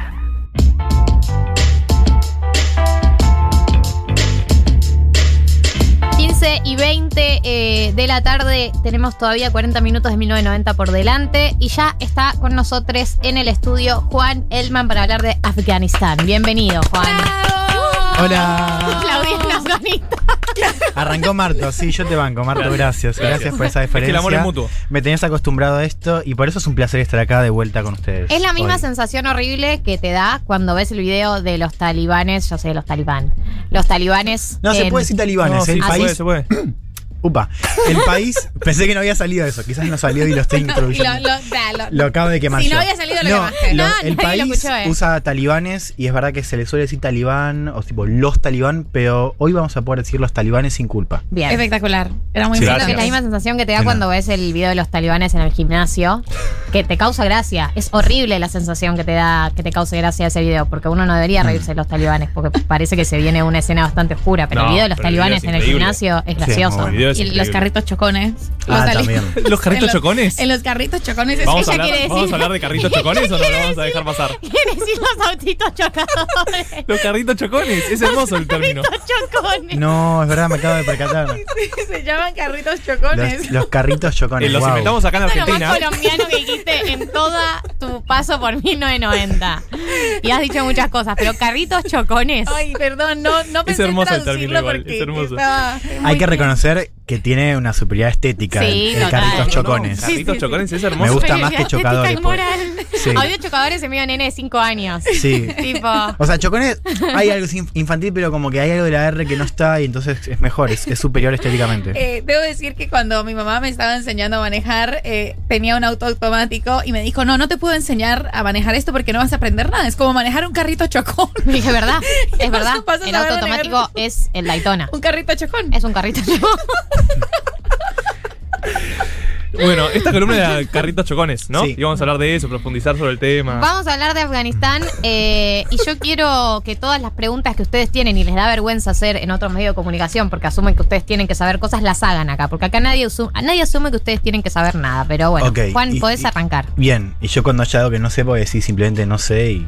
y- Qué linda Sí, obvio. Una humildad. Esté libre. Está bien eso. Bueno, a ver, arranquemos del principio, ¿no? Para entender un poco lo que estamos viendo ahora, de dónde viene y también la importancia, hasta diría simbólica, de lo que vimos la semana pasada con la toma de Kabul de los talibanes. A ver, uno puede trazar un punto de origen, o sea, se puede siempre más atrás, ¿no? Pero parece un buen punto de origen es eh, 1973, donde en Afganistán cae la monarquía, el rey huye. Ahí aparece un periodo de, bueno, se instala una república, un periodo de mucha inestabilidad política, que tiene un hito en 1978, que es la instauración de un gobierno comunista, una junta militar de orientación comunista por un partido comunista local con el auspicio de la Unión Soviética. Y ahí eh, eh, hay un- un- una lucha, digamos, un, un- un gobierno que eh, con orientación, insisto, marxista, eh, impone, busca imponer una visión eh, laicista, laicista desde el Estado, ¿no? entre otras reformas, básicamente no solamente ¿Ya venía en introduce algunas... contradicción, digamos, islámica?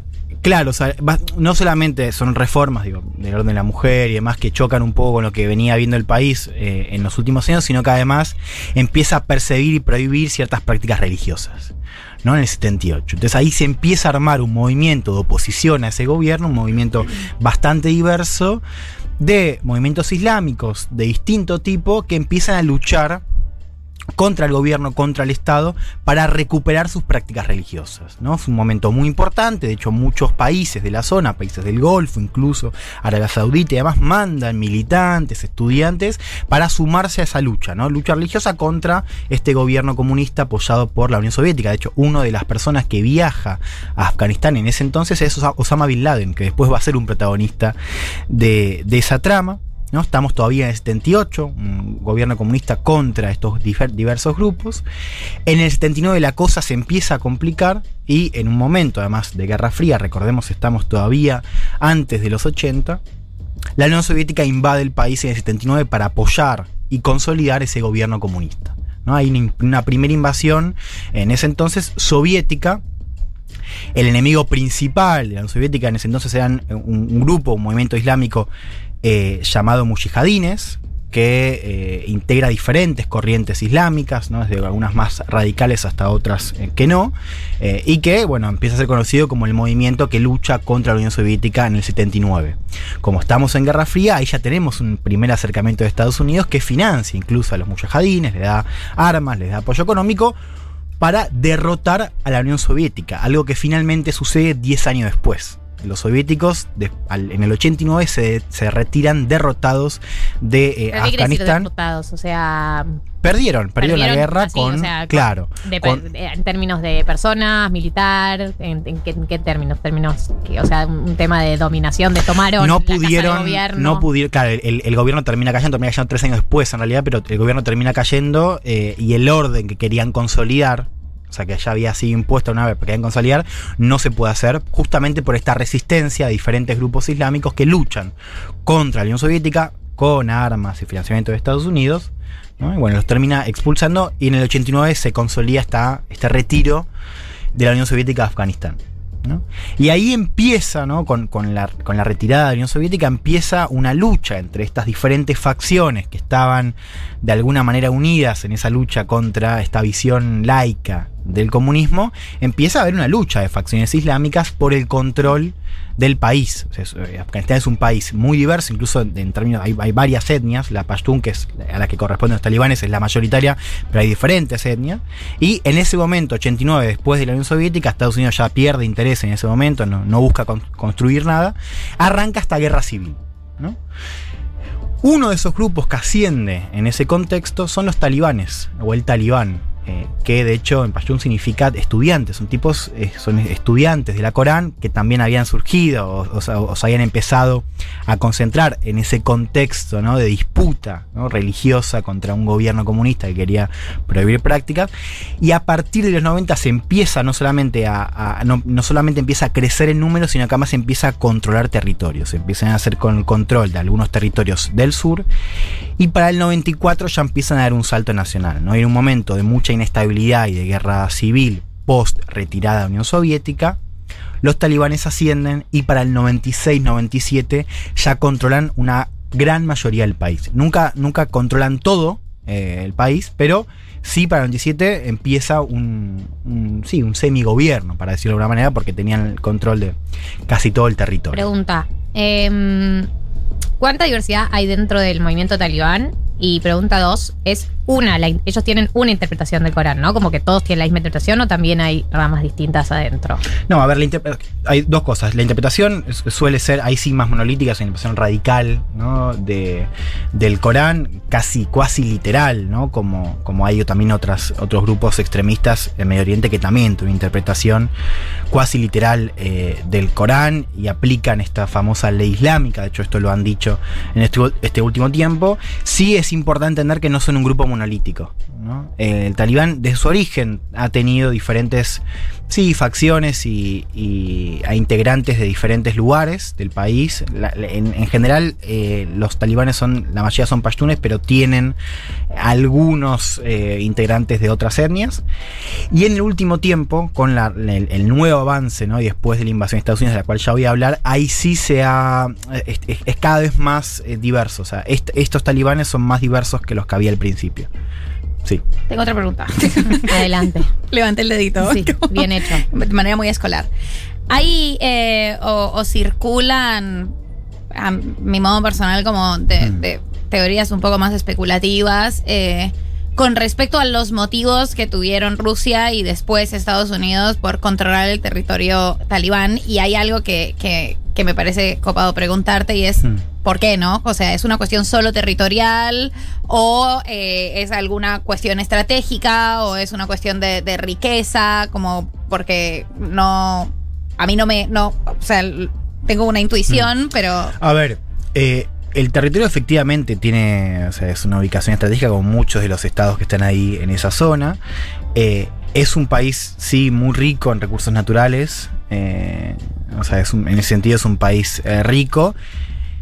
Sí me parece que la, la clave principal está más en lo que significaba esa disputa en ese momento de Guerra Fría antes que en una cuestión de los recursos, que también están, claro. ¿no? Como están siempre en, en cualquiera de, de estas intervenciones. Así que eso sí, efectivamente, hay, me parece, un ángulo para hacer, pero no creo que sea, me parece, digo, el ángulo principal para entender el involucramiento de la Unión Soviética en primer lugar y la de Estados Unidos en ese momento particular e incluso después. Claro. Cuando se retira la Unión Soviética, ¿los estadounidenses siguen en el territorio o es más un apoyo? No, Estados Unidos medio que se las toma. Eh, o sea, eh, no, no, no, no, no sé bien cómo, cómo fue el vínculo después con, con los mujahidines que después se terminan, o sea, los que ascienden ahí terminan son los, los, los talibán, que algunos habían incluso integrado esas filas de combate contra la Unión Soviética y por ende habían sido financiados por Estados Unidos, pero básicamente fue un apoyo que duró lo que duró la invasión de la Unión Soviética.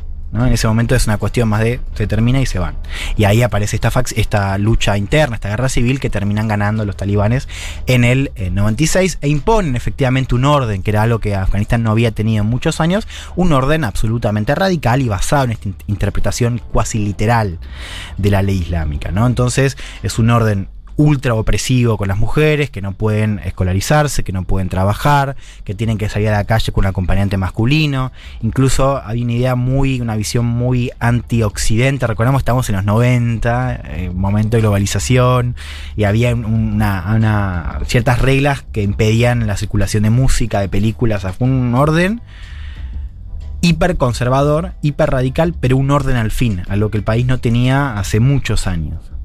Y en esos contextos, un gobierno que dura del 96 hasta el 2001, que tiene, entre otras particularidades, un apoyo, o más que apoyo, sí, apoyo, pero más que nada un vínculo directo con algunos grupos terroristas, como por ejemplo Al Qaeda, que fue el grupo que Estados Unidos, ¿cómo decirlo? Em, casi interpreta, no. Em, identifica, esta, esta- la palabra identifica como autor de los atentados del 9-11. ¿No? O sea, el argumento de Estados Unidos post eh, caída de las Torres Gemelas era que eh, el, el talibán en Afganistán estaba protegiendo, le daba cobijo a Al Qaeda, que desde ahí también planeaba sus operaciones, y principalmente a Osama Bin Laden, que era eh, no solamente la, o sea, era aún, aún más era como el, el representante de Al Qaeda, ¿no? Entonces Estados Unidos en 2001, después de la caída de las torres, dice, incluso fue el 7 de octubre, o sea, menos de un mes después eh, del atentado, que va a invadir eh, Afganistán para dar con Al Qaeda, para dar con eh, Osama Bin Laden y también para prevenir nuevos ataques. Ese es el argumento principal de la invasión de Estados Unidos en 2001. ¿no? La idea de que como de ese terreno se estaba dando cobijo a otros grupos y además estaban planeando ataques contra Estados Unidos, era un imperativo entrar para evitar otra tragedia. Ahora, hubo también un intento, y ahí me parece que hay una diferencia clara con lo que había sido el momento anterior Estados Unidos en esa batalla contra la Unión Soviética, había un intento de construir un nuevo orden. ¿no? Recordemos un poco para entender ese momento. Para decir en términos académicos, Estados Unidos estaba en pija en ese momento. Era, o sea, era Sí, sí, el momento, época full invasión. Claro, o sea, ¿Qué es esto? le habían invadir. pegado, Sí, sí, le sí, habían sí, pegado una piña enorme, porque había sido, o sea, en ese momento Sí, sí, sí. el atentado fue wow, una piña terrible, Hasta si uno mira en términos claros de ideal. percepción de poder, que esto es un tema que, que- que me parece que va a ser una clave de la columna de hoy, pero venía de 10 años de borrachera absoluta, ¿no? De Tío borracho poder invasor. Claro, entonces efectivamente había una idea de decir, bueno, se puede retocar el mapa. Nosotros tenemos el poder para retocar ese mapa y no solamente prevenir los ataques, sino además, bueno, generar un gobierno que responda a nuestros intereses, construir un orden. Y efectivamente Estados Unidos intentó hacer eso en Afganistán. Por eso cuando se habla del fracaso ahora, Estados Unidos dice, no, no, nosotros tenemos misión cumplida, porque nosotros entramos para eh, prevenir otro 9-11 y ahí listo, lo hicimos, y dimos con Al Qaeda y matamos a Bin Laden en 2011. Y después 2011. publicamos el video. Eh, y, y publicamos el video, hicimos películas. Pero efectivamente hubo un intento de construir un orden, si no, no se explica esos 20 años de inversión de recursos, de inversión de, de tiempo, de hombres y demás en crear un gobierno. Afganistán en 2004 genera esta nueva estructura, este nuevo sistema político, con un gobierno muy dependiente de Estados Unidos, muy dependiente de la ayuda de Estados Unidos, y de un ejército que Estados Unidos construye, apoya y entrena, justamente para pelear después contra el talibán u otras amenazas de seguridad interna.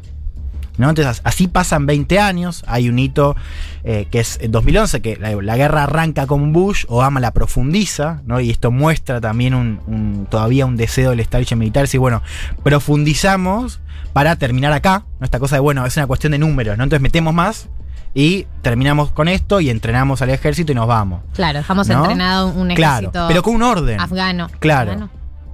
Sí.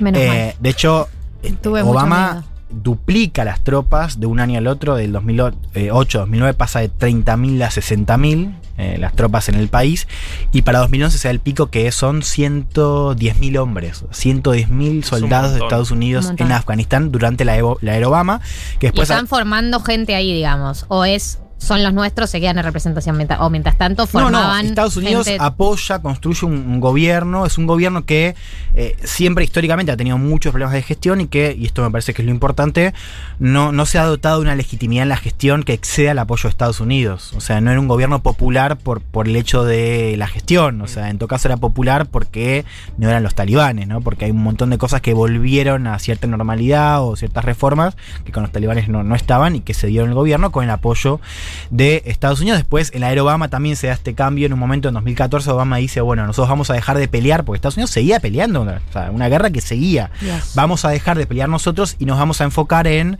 apoyar y entrenar al ejército para que sean ellos los que eventualmente puedan pelear y derrotar a cualquier amenaza de seguridad interna. Claro.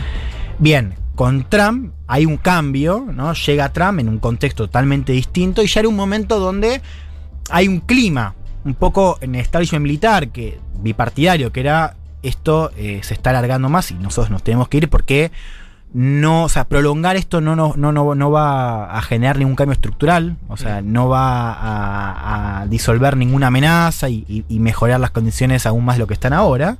¿No? Un clima, insisto, en, en el establishment militar, pero también un clima social y desde abajo que era que la gente ya estaba cansada. Decía, bueno, gente que Trump decía, nosotros gobernamos para, yo gobierno para Pittsburgh. O sea, la gente dice, ¿por qué con mis impuestos estoy financiando la invasión de Medio Oriente? O sea, había también un clima de decir, bueno, esto ya no es popular. Lo que era popular en el 2001, que Claro. efectivamente tuvo apoyo popular, la guerra de Bush, ya para Trump dejó de serlo. Entonces, ¿qué hacen? Tampoco es rentable, como el desde los dos puntos de vista, como que estoy ganando de esto y simbólicamente ya no, es lo que. Claro, y también hay una idea que ya empieza a calar en Trump y creo que también es muy importante que forma, que, que revuela este, este Pentágono, que es, bueno, si nosotros estamos pensando en la lucha con China, y no sé, eh, empezamos, y, y nuestros informes de inteligencia y de defensa dicen nuestro teatro de operaciones tiene que desplazarse del Medio Oriente hacia el Asia Pacífico, entonces hay que cortar con esto. Hay que, hay que terminar esta inversión que no va a llegar a ningún puerto. Entonces, ¿qué hace Trump? En 2020, ya palpitando la campaña electoral, manda una delegación de hombres bien trajeados a Doha, Qatar, y firma un acuerdo con el Talibán, ¿no? que establece la salida de Estados Unidos para mayo del 2021. Pregunta. Eh, 2001 viene Estados Unidos, invade, ponen un gobierno propio, digamos, después Con- de la invasión. Eh, no, no, es un gobierno afgano. Afgano, Eh, pero bueno, apoyado, por hecho, Estados Unidos. Es el 80% del presupuesto de- del gobierno venía de Estados Unidos. 80%. Es un Claro, montón. Full financiada.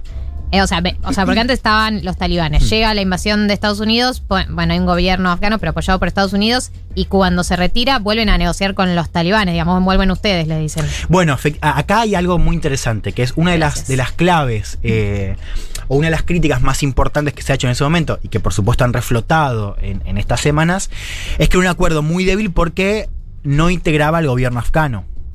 Y no solamente no integraba, sino que además no establecía como, eh, no es que ponía como condición la salida de Estados Unidos vinculada a un acuerdo entre gobierno y talibán, que es un acuerdo que también se negocia en paralelo, pero no llega a nada. Porque Claro. claro, el talibán ya tiene el visto bueno de Estados Unidos y dice, Listo. sí, sí, seguimos negociando con el, talib- eh, con, lo- con el gobierno afgano, porque nosotros somos distintos, cambiamos, pero al mismo tiempo ya estaban recuperando algunos parates rurales en el terreno. Entonces Estados Unidos firma este acuerdo, dice, para mayo eh, Estados Unidos se retira, ¿no? Acuerdo entre Talibán y el gobierno de Estados Unidos, con la idea de que eventualmente iba a haber un acuerdo entre el gobierno afgano y Talibán para compartir el poder, un acuerdo que, por supuesto, está totalmente desarticulado y ya parecía desarticulado para ese entonces. Trump dice, yo terminé con esto, miren, dije que iba a terminar con estas guerras interminables y lo estoy haciendo, votenme, no gana, no gana, por supuesto, no por eso, sino por, bueno, un montón de otras cosas, nos vamos a mostrar ahora en parte de la pandemia, no importa, ya sé, habría paréntesis. Gana Biden, que ahí se le aparece ese dilema de él tenía el deadline del primero de mayo por este acuerdo que firma Trump, es bueno, ¿qué hago? Biden un tipo que también leía el mismo clima, digamos, de oposición popular a estas intervenciones y que también compartía un precepto muy importante de la política exterior de Estados Unidos, que es China. ¿eh? Ir a China, ir al Asia-Pacífico. China. Entonces, ¿qué hace? no? También escudado en, en el acuerdo que había firmado Trump. Dice, bueno, nosotros vamos a honrar el acuerdo, no vamos a salir en mayo, pero para agosto nos vamos. Y lo vamos a festejar, fíjense que lo cuente, lo vamos a festejar el 9 de septiembre cuando se cumplan, el 11 de septiembre, perdón, cuando se cumplan No sé cuánto. 11, 20 años del atentado a las torres, ¿no? Entonces, eh, eh, la idea era que eh, eh, Estados Unidos se retiraba para agosto y en septiembre se hacía este acto diciendo, Sí, bueno, nosotros nos fuimos a Afganistán, claro. Spoiler alert, no va a pasar. Qué, Sí, qué sí, sí, perturbador todo, sí, Mm. sí, muy turbio todo. Vas a hacer un festejo el 11 de septiembre. Qué turbio que sos, Estados Unidos. Bueno, y efectivamente en abril se hace este anuncio y en mayo comienza la ofensiva talibán. Que lo cierto es que nunca se habían ido del todo, ya habían arrancado a volver desde Pakistán, que tiene una Estaban en las frontera sierras.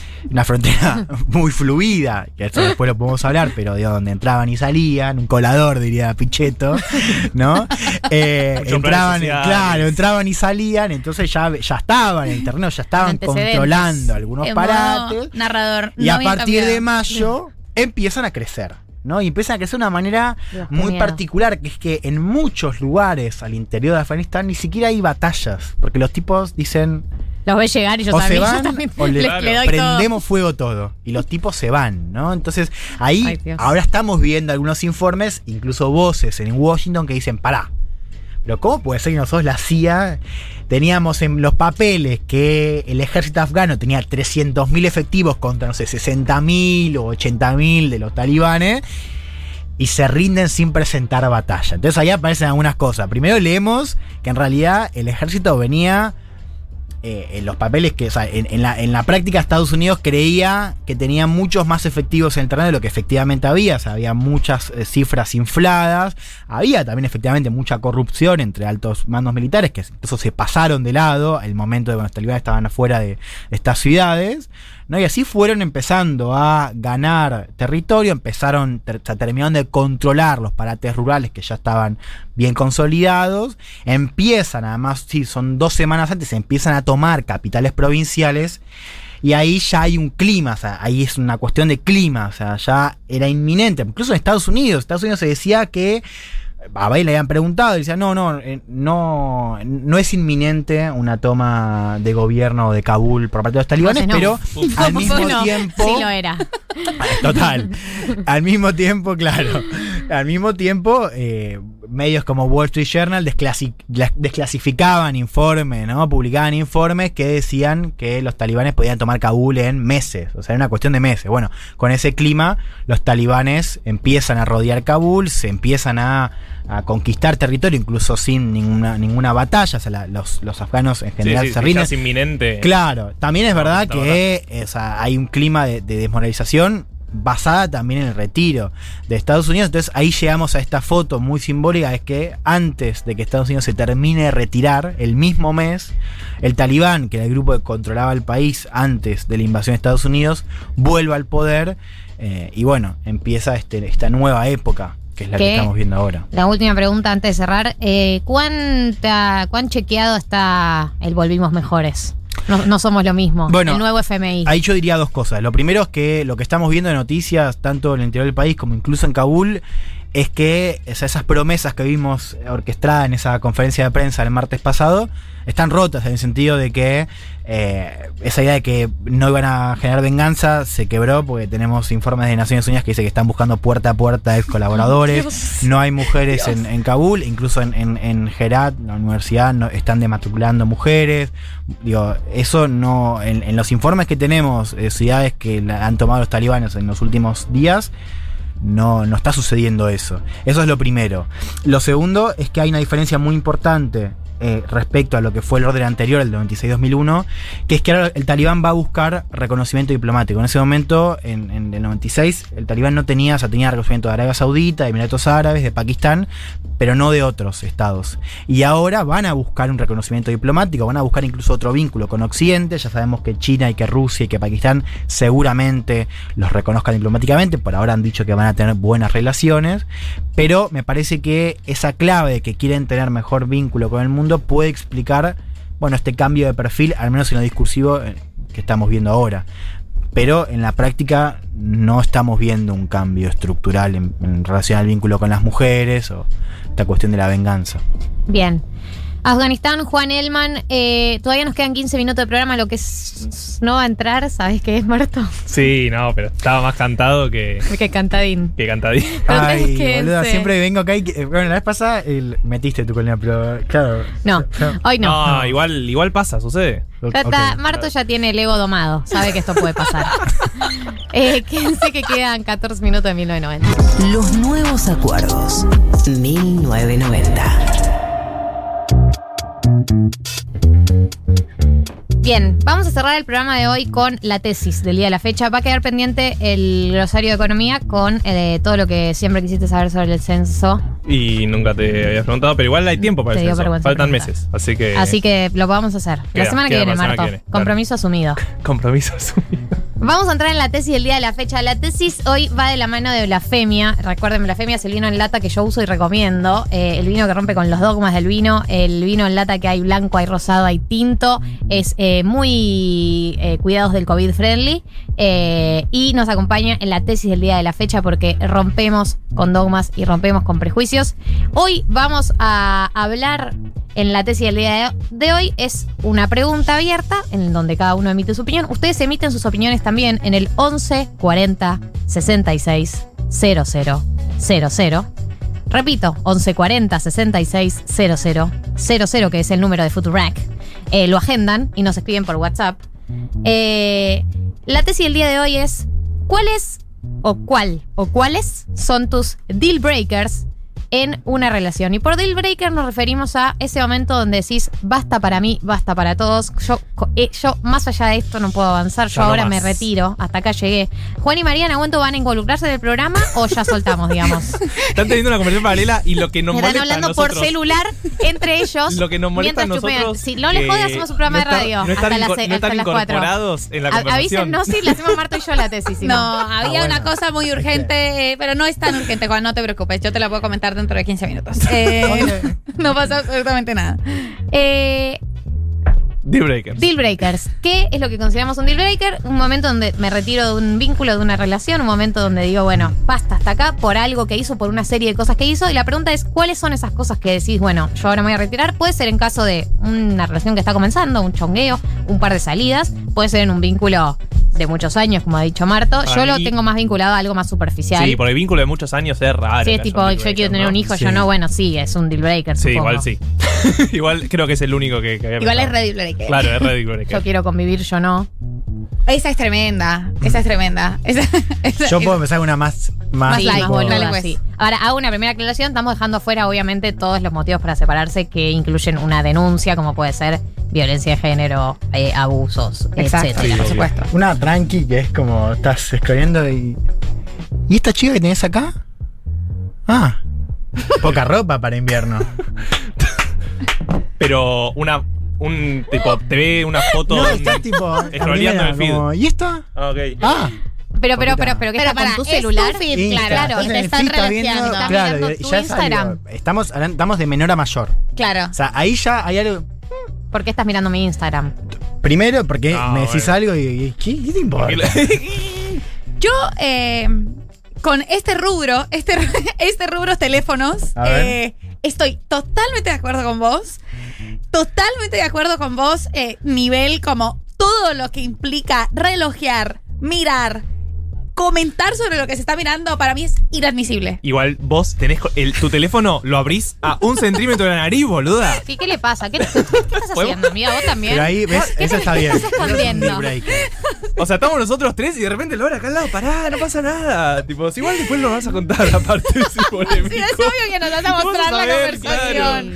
Es verdad que María lee el celular a un centímetro. ¿Qué te pasa, María, con Bueno, el celular? ciega, ¿Qui- chicas, quién perdón. Yo la voy a defender, No, porque no, ahora no. ya que nos, la- nos atacan Sí, los la- dos, la yo la voy a defender a María del Mar. Eh, ¿Qué más? No, es un poco por eso y otro poco porque yo sí tengo todo un mambo con. Y me pasa mucho con, con, el, con los teléfonos ajenos. eh, que como eso que el otro saca el teléfono y vos como que relojeás como por instinto y, y tengo que hacer como todo un esfuerzo, tipo, mira, ¿me podés decir qué hora es? Mira, mirando para arriba, como no quiero mirar nada. Eh, porque sí, para mí eso es un super deal breaker. Eso, Bien. como relojear. No, entrar a la El teléfono ajeno, de, como mínimo, digamos. Todo lo otro que es entrar a las redes y eso ya es un, y pero- un nivel que cuando me lo cuentan es como, no, no, o sea, no Claro. entiendo. No entiendo por qué están discutiendo esto. No, totalmente. No igual yo quiero decir, no estoy orgullosa, pero lo, lo hice. Quiero decir hashtag ¿Qué es más cosa? complejo. Una vez revisé su celular ajeno.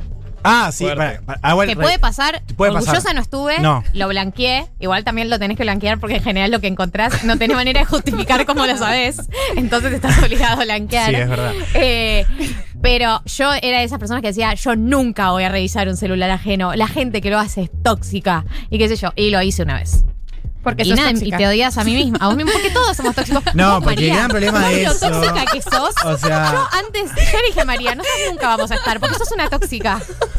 sos, sos una tóxica. Vos sos otro tipo de tóxica, la tóxica independiente. Yo soy la tóxica dependiente. Bueno, hay un audio. Hola, mis 990ers.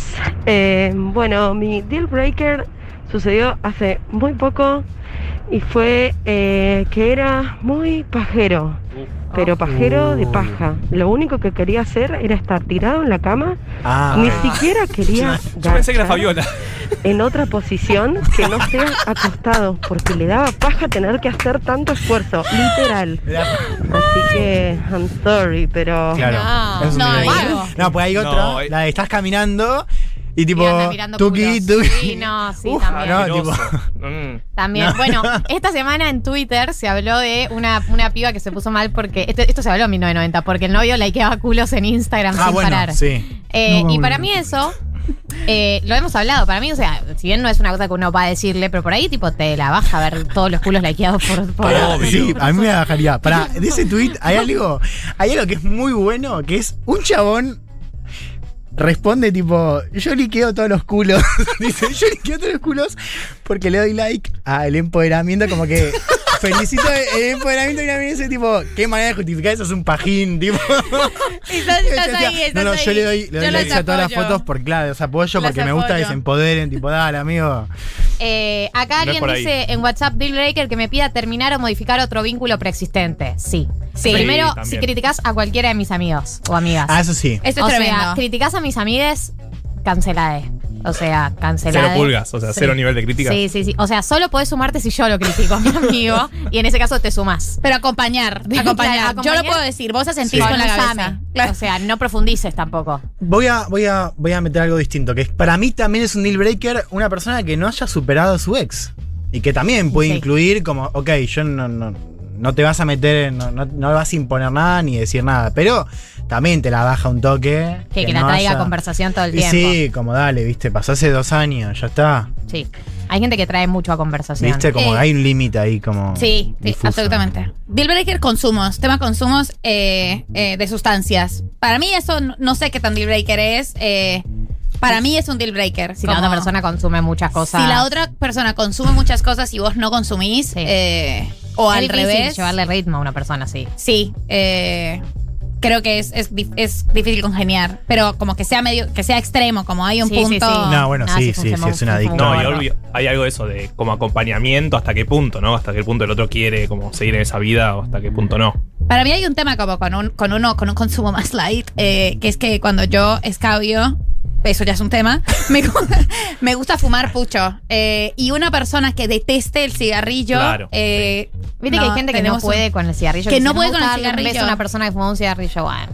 Sí, para mí es como. Grave Lo, mí. lo siento, lo siento un montón. Eh, Meto hay, otro, sí. Hay, Hay un audio. ¿no? Yes. Deal breaker. Pero que me pasa antes de que me gusta una persona, digamos, que no sea una relación ocasional, que no tenga pasión por algo, por lo que sea, y que no le guste el arte. No, no, eso no puedo. Quiero Claro, lo primero lo banco, ahí estuvo bien, lo de arte es como ex. Bueno, Bueno, tal vez pero es él verdad, es muy hay apasionado gente del que- arte y entonces, Bueno, ¿no? Como Pero que que queda por algún, ahí. algún rubro que te gusten la- o las pelis o la música, que algo. Igual yo banco. A ver, lo que pasa con la pasión es que hay algo terrible que es que no todo el mundo eh, descubre su vocación o una vocación y Mm. como que también es horrible castigar al otro porque por ahí va, trabaja y vuelve a su casa y no es un apasionado. Es cierto, pero pasión Y es es como, distinto no a le tocó. vocación también. O Sí. sea, vos puedes tener una vocación, eh, una, una O no, carencia ahí claro. y tener una pasión por algo, qué sé Claro, yo, sí, por algún por- tipo de, consumo. Pasión tipo boquita. ¿Vos qué? Eso ¿no? puede ser otro deal breaker. Sí. A mí ya me da, hasta a mí me da paja que ese, para, para sí, para ese empezar tema. a salir. Ese ¿Es fanático de. Boque? Suficiente. Sí. No, como Suficiente. depende qué pasa, no sé, como que también tenés que congeniar Sí. esas pasiones. A mí me gusta un deal breaker eh, que es como Tipo, que ya es así, que para mí también es de, o sea, está bueno porque te anticipas a algo, eh, fanático de la madre. O sea, un Ah. chabón que tipo tiene algo con la no, madre. para mí, si le dice a los padres, O- Mamá o mami, papá. ma- ma- mami, Ay, papi. mamá, papá. Y esa es rajada, ¿viste? Porque está todo, está todo ahí. No puede salir bien. Está todo ahí según Freud. Claro, ya lo dijo Freud. Sí. Sí, eh, sí, sí, sigue enamorado de la madre. Sí, sí, Si se no, quiere coger la madre, no es por ahí. si se coge la madre, no es por ahí tampoco. Abuelas. Freud para centennials.